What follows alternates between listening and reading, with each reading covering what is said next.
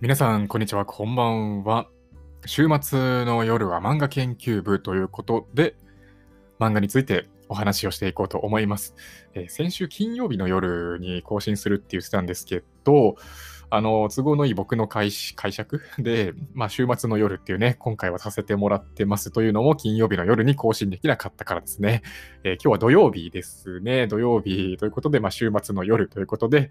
まあ、これから、うん、まあ、どうしようかな。基本的には金曜日の夜がいいかなと思ってたんですけど、更新できなかった日は土曜日かなっていう。まあちょっと考えようかなと思ってます。で、漫画研究部の方はですね、普段はデジタルに強くなるラジオということで、デジタルメディアの最新情報だとか、まあ、SNS が結構多めですかね。SNS の最新情報とかっていうのを多めでお話をしているんですけれども、この漫画研究部の方はですね、漫画を愛している僕がですね、漫画についてもうとりあえずお話がしたいということでね、まあ、ある意味自己満足的なラジオになっております。ということで、今日のテーマは、刀漫画といえば〇〇でしょ。ということで、このテーマでお話をしていこうと思います。刀漫画といえば〇〇でしょ。刀漫画って結構人気だと思うんですよね。うん、まあ、特に男子、男子にはね、たまらない要素っていうのが、やっぱりこの刀っていう要素がね、すごい重要だと思うんですよね。うん。で、今回は、あの、3つ絞りました。刀漫画っていうことで、僕がね、えー、勝手に今絞った3つのね、これはすごいおすすめかなというか、まあ面白い漫画だなっていうのを3つ絞りましたんで、それについてね、お話をしようと思います。で、僕は基本的に週刊少年ジャンプの漫画をね、今までずっと見てきてるんで、ジャンプに絞って、で、中でも本当にこう、刀漫画って言ったらいいんですかね。まあ中には、そのバトル漫画とかで、とあるキャラクターが刀を使うとかあるじゃないですか。例えば、ワンピースで言うと、ゾロとかね。あとは何だろうな。うん、まあなんかいろいろありますよね。そういうのって。まあ、じゃなくて、本当にもういろんなキャラキャラクターが刀をね、扱うっていう漫画を3つ絞ってきましたんで、この3つをね、今日は、うん、この3つについて今日は、もうとにかくとりあえずお話をしようと思います。3つですね。1つ1つ先に言っておくと、1つ目がルローニケンシン。2つ目がブリーチ。3つ目が鬼滅の刃ですね。この3つをお話ししていきます。1つ目のルローニケンシンですね。これは今、実写映画もやってますよね。ルローニケシルローニケンシン、ザ・ファイナルとザ・ビギニングということで、現在、実写映画公開中ですね。実写の方も本当にすごい人気で、まあ、実写映画の方もね、僕は個人的に言っておくと、ザ・ファイナル2回見ました。で、ザ・ビギニング1回見て、あの、またもう一回ね、とりあえず見に行こうとしてます。2回は見ないと、あ、やばい、今ちょっと大きな音が入っちゃったかもしれないんですけど、気にしないでください。で、そうですね、ローニケンシン実写映画もやっていて、原作はもう結構前に終わってる、完結してる。あ、今でもなんかやってるんだっけな、また。北海道編だったかなんだかが。まあいいや。まあ基本、原作の方はもうかなり前、何年前かな、もう完結がしてまして、で、僕は、あのー、いつだっけな、ルローニケンシンの原作を見たのが4、5年ぐらい前だったのかな、全部見たんですよ。で、面白かったですし、実写映画から入ったんですよね。一番最初の実写映画、ルローニケンシン1作目から入って面白いなと思って、え原作の方も見てみて、で、どちらもハマるっていうね、原作の方も面白いですし、実写映画の方も面白い。うん。とにかく、ルローニケンシン面白いっていうところで、すごいね、面白いです。面白いっていう言葉何回使うねんっていうね、そんな感じかもしれないですけど。ストーリー的には、まあ、人切り抜刀斎としてね、幕末恐れられていた日村謙信が、もう二度と人を切らない、殺さないっていうね、殺さずの誓いを立てて、酒場と刀がね、刃の向きが逆になっているっていう酒場刀を手にして、人は絶対に切らない。もう打撃ですよね。刀って通常切るもの斬撃を加えるものなんですけど、斬撃じゃなくて打撃を加えて絶対に人を切らない、殺さないっていう、まあ、殺さずの誓いっていうのが現れているその酒場刀を手にして、まあ、敵とね、戦っていくっていうね、話ですけど、うん、これがすごい面白いですよね。まあ、とにかく面白いんですよ。あの、なんだろうな、よく、ルロー犬で評価されることとして、あの、京都編で終わっとけばよかったみたいなね、あの、獅子王誠、包帯ぐるぐるのね、獅子王誠を倒して終わっとけばよかったのに、みたいな、っていう意見が結構あるんですよ。あるんですけど、僕は別にそういうふうに思わなくて、まあ今まさに実写映画の方でやっている内容ですよね。あの、雪城絵西。もう超、超超超強敵キャラの雪城絵西をね、倒すっていう あの内容、ストーリーと、うん、追憶編ですよね。雪城絵西のお姉さん、雪城智恵がね、出てくる追憶編っていうのがありますけど、うん、でもこのストーリーが最後にやってきたからこそ、あの、ルローニケンシン、日村抜刀斎がどうして殺さずの誓いを立てたのかっていう、この物語の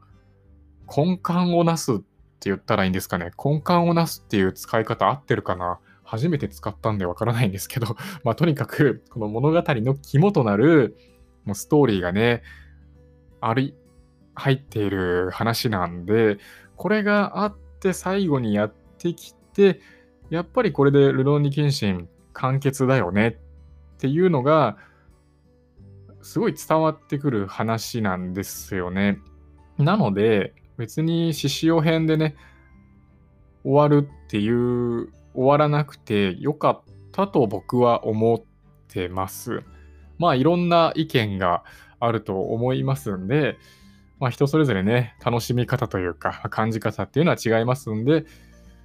ただ僕が思うのは、獅子王編が終わって、で、雪城絵西出てきて、雪城智恵出てきて、なんで謙信がね、殺さずの誓いっていうのを立ったのかっていう、この物語の肝をなす部分っていうのが感じることができる、見ることができるんで、これは本当に重要なストーリーだなと思ってます。はい。ルローニケンシン。今、実写映画もね、公開中で、あの、佐藤健さんの演技がまたいいですよね。まあ、ルローニケンシンのキャストって、まあ、みんなハマり役っていう感じがしますよね。佐藤健さんが演じられているケンシンもそうですし、まあ、神谷薫役の武井絵美さんもそうですよね。あとはまあ、京都大火編と伝説の最後編で、本当にこれはハマり役だなって言われていたあの神木隆之介さんが演じる瀬田宗次郎もそうでしたし、で、今回のね、雪城絵西、雪城智恵、それぞれ新田真剣佑さんと有村架純さんが演じてますけど、まあ、とにかく皆さん、まあ、素晴らしい俳優さんたちで、ね、素晴らしい演技があって、本当に皆さんハマり役だなって感じますね。でこれでルローニケンシン実写映画の方は本当に、まあ原作もね、それで終わったように、後ろ巴のね、話で終わったように、実写映画の方もこれで本当に完結なんだっていうのをね、思うとちょっと寂しさもあるんですけど、まあ本当に面白い作品、原作の方も映画の方も面白い作品ですごいなと思います。あれなんかちょっとテーマとずれてるな。今回のテーマは刀と漫画といえば〇〇でしょうっていうテーマなんですけど、なんだろう、なんかちょっとずれてる気がする。まあ、いっか。まあ、いいっすよね、別に。うん。ざっくばらんに僕が話したいことを話すっていうだけの漫画研究部っていうね、テーマ、ラジオになるんで、まあ、いっか。いいや。まあ、とりあえず一つ目はね、このルローニケンシンですね。一つ目はルローニケンシンをお話しさせていただきました。はい。二つ目ですね。二つ目に言っておくと、ブリーチ。ブリーチはですね、これはもう男心をもうふんだんに、もうめちゃくちゃくすぐってくるというか、そんな漫画ですよね、ブリーチ。主人公、黒崎一護がですね、高校生の黒崎一護が、まあ、ひょんなことからね、死神になって、刀を握って、ホローと呼ばれる敵とかね、あとはまあ死神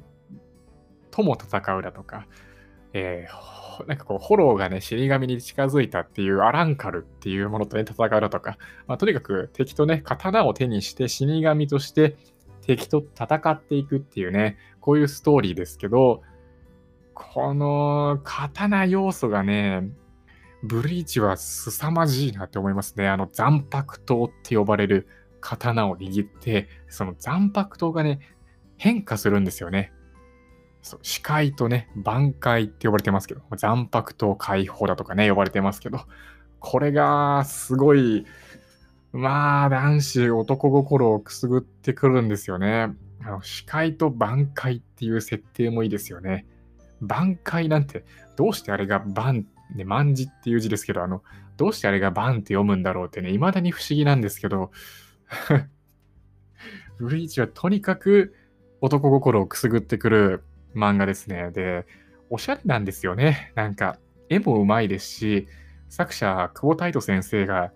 おしゃれセンスのね、まあ、おされ久保太斗なんて呼ばれてますけど、おされ、そう、おされ。まあ、とにかくかっこよくて、とにかくおしゃれな漫画。これ、ブリーチですね。はい。ブリーチの方は、原作が数年前に終わっていて、え最後ですよね。あの千年決戦編か。千年決戦編でね、物語に幕を閉じましたけど、千年決戦編が確か、アニメ化まだされてないのか？これからでもされるっていう話がいつだったかな、何ヶ月か前にあって、で、実際にアニメ化されるのはまだこれからなんですかね。うん。でまだまだね、まあ、原作が数年前に終わりましたけど、ブリーチ熱っていうのはね、すごい熱いんじゃないかなと思いますね。で原作の方は、まあ、週刊少年ジャンプの方で正直、いつだ、いつぐらいからなんだろうな、人気が落ち始めたのって、結構ね、掲載順も最後の方になってたりとかしたんですよね。まあでも、ブリーチファンっていうのは、本当に熱を持ったファンっていうのは結構いると思うんですよ。まあ、ジャンプの年齢層っていうのは、まあ、あの中学生とかが一番ね、多いんじゃないかなって思うんですけど、まあ、どんどんね、時代が移りゆくにつれて、まあ、その今のその中学生っていうね、新しいファンを得ていく、読者層を得ていくっていうのはね、難しかったたのかなっていうところですけど、ブリーチを最初から読んでいるっていうね、まあ僕みたいな、ね、例えばですけど、僕みたいなブリーチファンからしてみれば、こう熱くね、支持をされ続けているっていう作品で、それが実ってアニメ化もまたされるんじゃないかなっていうのは思いますね。はい。このブリーチっていう作品は、まあ、とにかく、ま、おしゃれ、かっこいい。で、たまにグロテスクっていうね、そう、ジャンプで結構ギリギリな描写だったんじゃないかなとかね、ありましたね。あの、なんだっけな、あそこ。ソウルソサエティ編で、黒崎一護がね、まあ、アイゼン宗介と相対するっていう、あのシーンで アイゼンがね、めちゃくちゃ強いんですよ。なんだこいつみたいな。めちゃくちゃ強くて、挽回してるイチゴでもなんかもう軽くね、止められるっていう。人差し指だったか中指だったかな、なんかこう指一本で止められるっていうシーンがありましたよね。あの、あばらいレンジと共闘して、アイゼン宗介とね、戦うっていうところでしたけど、イチゴのね、斬撃が指一本で止められるみたいなね。で、その後にね、ザッって切られるんですよ、イチゴが。切られて、めちゃくちゃ血出してるっていう。で、アイゼンがね、親っ腰から下を切り落としたつもりだったが浅かったかとかっていうね、そんなセリフを吐いてましたけど、腰から下を切り落としたつもりだったがみたいな。多分ね、その時のイチゴの状態、半分ぐらいもうね、胴体、あと半分で真っ二つみたいなね、そんな状態だったと思うんですよね。結構グロいなっていう当時思ってましたけど。まあでもね、そういうグロテスク要素もあるっていうのがブリーチですからね。これがね、面白いんですよ。面白いんですよっていうと、ちょっと最高的な感じになっちゃいますけど、まあ、この要素もあってのブリーチなんで、面白いんですよね。うん。まあそう、そのアイゼン宗介ですよね。あの、残白と強化水月完全催眠っていうね、残白糖の能力を持ってるアイゼンでしたけど、まあ、こいつが本当に悪いやつで、まあ本当に強敵でね、千年決戦編最後にはね、ちょっとイチゴと共闘してましたけど、まあでもとにかく悪いやつ、とにかくめちゃくちゃ強いっていうやつでしたよね。アイゼンの挽回とかね、結局最後まで見れなかったですけど、別になんかこう、ね、宝玉取り込んで変な風にならなくても、いや、お前別に素の状態が一番強いやろっていうね、そんな感じのやつでしたからね、アイゼン宗介っていうのは。とにかく強かったですね。で、この黒崎一護もね、まあ、ソウルソサイティ編が終わって、アランカル編の最後でね、また無月だったかな。無月っていう状態で、アイゼンとね、戦って、まあ、アイゼンをね、逆に今度イチゴが圧倒するっていうね、なんかもうパワーバランスというか、なんというか、そのインフレがもう激しいというかね、そんな感じの漫画でしたけどね。まあでも、これがね、またブリーチっていう漫画なんですよね。別にディスってるわけじゃないんですけど。うん。とにかく面白いですよね。刀といえば、でもこのブリーチは本当に、本当に一番の、その、なんだろうな、刀漫画なんじゃないかなっていうのは個人的に思ってます。うん。刀漫画といえば、僕は真っ先にブリーチが思い浮かびますね。好きな刀漫画何？って聞かれたら、えあ、まあ、ブリーチかな？っていうね、答えるぐらいの。おとにかくブリーチはおしゃれだし、刀要素がふんだんに詰め込まれていて、めちゃくちゃ面白いっていうね。そういう漫画ですからね。はい。えー、残白刀とかね、視界と挽回とか。視界じゃない、まあ、通常の状態でね、普通に日本刀みたいな状態で、まあ、残白刀っていう刀でしたけど、これが視界をすることによって、死神それぞれでね、いろんな変形みたいなのがするんですよね。うん。で、挽回になるとね、めちゃくちゃ変わるっていう、この日本刀の状態、通常だと日本刀の状態で、で、視界、挽回ってね、繰り返していくと、刀の状態がね、めちゃくちゃ変わっていくっていう、通常の状態と挽回の状態ですごい変わるっていうね、まあでも本当、おしゃれ設定ですよね。かっこいい設定っていう。通常の日本刀の状態でも死神それぞれであの塚の部分とかね、ちょっと違うんですよ。そこもね、見てもらえると面白いんじゃないかなって思うんですよね。はい。若干ね、死神それぞれによって塚の部分とか、あとはあの、そう、塚と刀身のあそこなんていう部分なんだろう。間の部分って言ったらいいのか。ここが一番違うのか。塚じゃないですね。そうです。塚じゃなくて、塚と刀身の間の部分が死神それぞれによってね、若干違うんですよね。そこがね、本当に面白いなと思います。いちごの挽回ですよね。天差残月。天差残月が本当にかっこいいんですよね。天差残月。天差残月になると、いちごって、まあ、常時解放型の残白糖って呼ばれてて、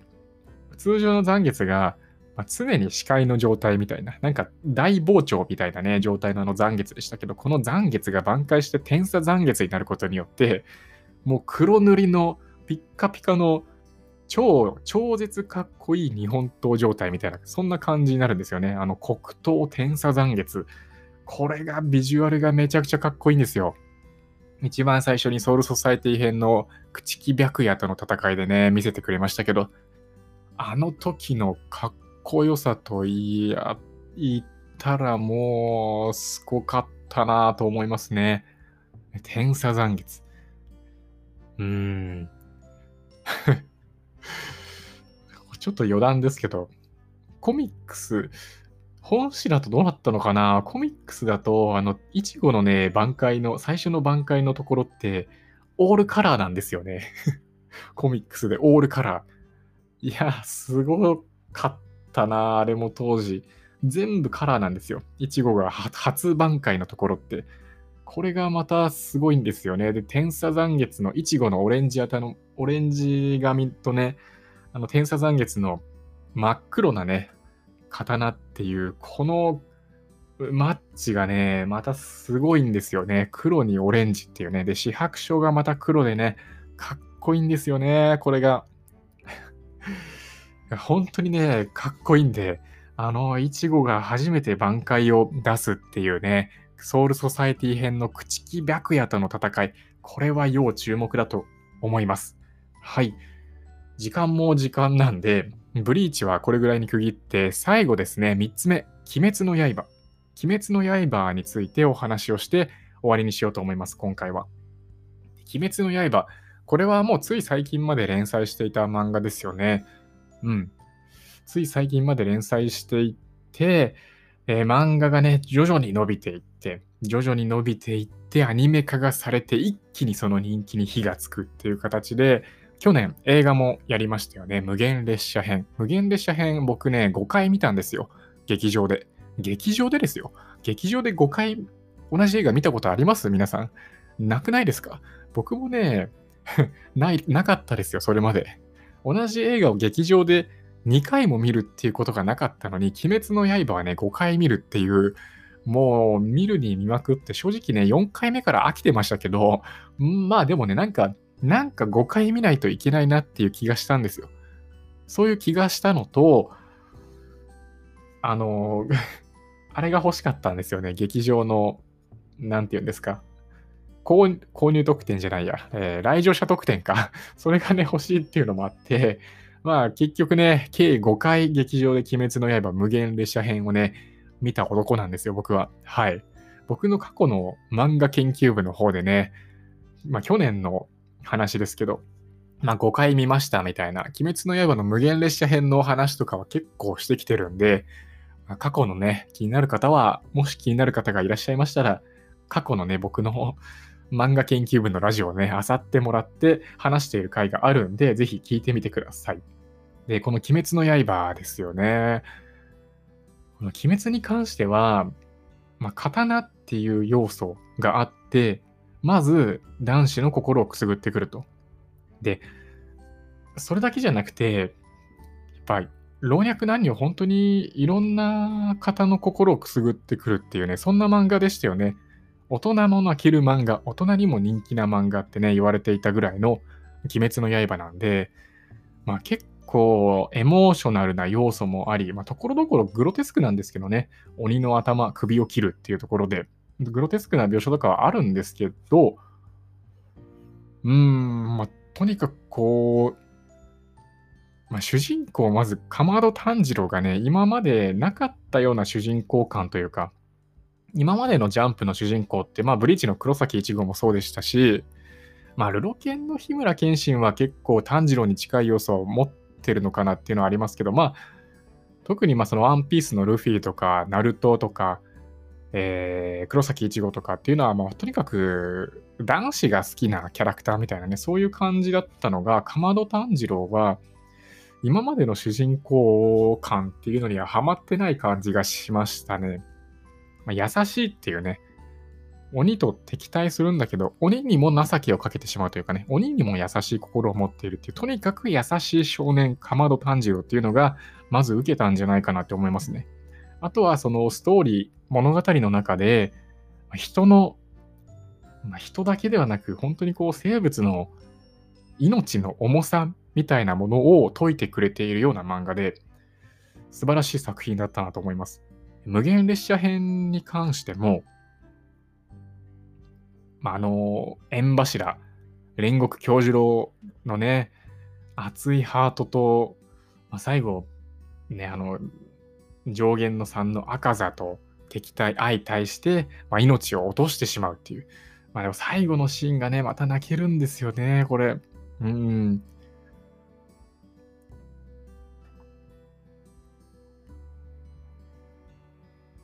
いやもうとにかくまあ、今ちょっと、お と映画ね、無限列車編の最後をこう、ちょっと思い出してたんですけど、とにかく最後も名シーンでしたね。思い出すとね、なんか鳥肌が立ってきますよね。無限列車編は。最初、序盤の、あの、炎の呼吸。一の方知らないでね、度肝を抜かれてからの、あの怒涛の展開ね。加減の1、円夢を倒して終わりかと思いきや、上限の3赤座が出てきて、上限の3赤座対縁柱煉獄教授郎のね、戦いで、またここでテンションが上がって最後にはね、まあ、でもなんだろうな、亡くなってしまう、命を落としてしまうんだけど、勝負には勝ったみたいな、なんかそんな感じの最後でしたよね。で、炭治郎、伊之助、善逸たちにね、熱い言葉を残して、で、亡くなっていくっていう、まあ本当にとにかく熱い男煉獄教授郎で、とにかく、もうなんだろうな、人を導くような存在っていうかね、そんな感じの人でしたよね、煉獄は。えー、そうですね。まあ、無限列車編の話はこの辺りにしといて、鬼滅の刃全体をね、話していくと、まあ、刀要素がどのキャラクターもありましたよね。まあ、日輪刀っていう鬼を倒すための刀を握っていて、で、この日輪刀と、まあ、呼吸、呼吸っていうね、この相性がすごかったですよね。水の呼吸、炎の呼吸、雷の呼吸、ね、霞の呼吸、霞の呼吸でいいんだっけ？時藤くんの霞でしたよね。そうだよね。霞柱ですもんね、彼。そうだそうだ、いいのか、いいのか。霞の呼吸。おぼろとかね。これまだアニメではやってない内容なんで、まあ、この辺にしときますけど。まあ、とにかく、その水の呼吸、炎の呼吸、雷の呼吸とかね、水、炎、雷っていう、この要素と、これと、刀の相性っていうのがね、とにかくマッチしてるというか、相性良かったですよね。子供受けもここでしますし、かっこいいですからね。雷の呼吸とか。雷の呼吸1の方。霹靂一戦。6連。6連。6連来たーっていうね、あの時の話も良かったですよね。善逸。かっこよかったなあとは、まあ、まあ、あとは炎の呼吸ですよね。また無限列車編に話が戻っちゃうんですけど、炎の呼吸1の方、知らぬい。あとは、ね、煉獄、奥義煉獄って何の方だっけな？七の方だったかな？うん、それぐらいだったと思うんですけど、最後ね、赤座との戦いで、奥義煉獄を繰り出して、結局まあやられてしまうんですけど、まあでもこれもかっこよかったですよね。そう、無限列車編はね、まあ、とにかく刀とその炎の呼吸の、もう、なんだろう、出血大サービスみたいな、もうそういう感じで めちゃくちゃかっこいいですし、泣けますし、感動しますし、とにかく面白いっていうね、そんな映画でした。はい。というわけで、まあ今回は、刀漫画といえば〇〇でしょということでお話をさせていただきました。一つ一つ振り返っておくと、一つ目がルローニケンシン。二つ目が、二つ目って言っちゃった。二つ目がブリーチ。三つ目が鬼滅の刃。この三つの漫画についてお話をさせていただきました。まあ、刀が出てくるバトル漫画っていうのはいろいろありますよね。冒頭でも言いましたけど、ワンピースのゾロとか、まあそれこそナルトとかでも刀使うキャラクターとかはね、いましたけど、ただ今回3つ上げさせてもらった漫画は、とにかくいろんなキャラクターが刀を使う漫画っていうところで、まあ、これにね、絞ってこのルローケンとブリーチと鬼滅の刃をね、取り上げてお話をしてきました。他にもいろんなワンピースだとか、ナルトだとかっていう漫画についても、今後この漫画研究部の中で取り上げさせてもらって、僕がね、話したい内容を話すっていう回にしようと思ってますけれども、気になる方はぜひ継続してえー週末の夜にね、更新する予定ですんで、聞いていただけると嬉しく思います。今回はこの辺で終わりにしようと思います。皆さんまた次回。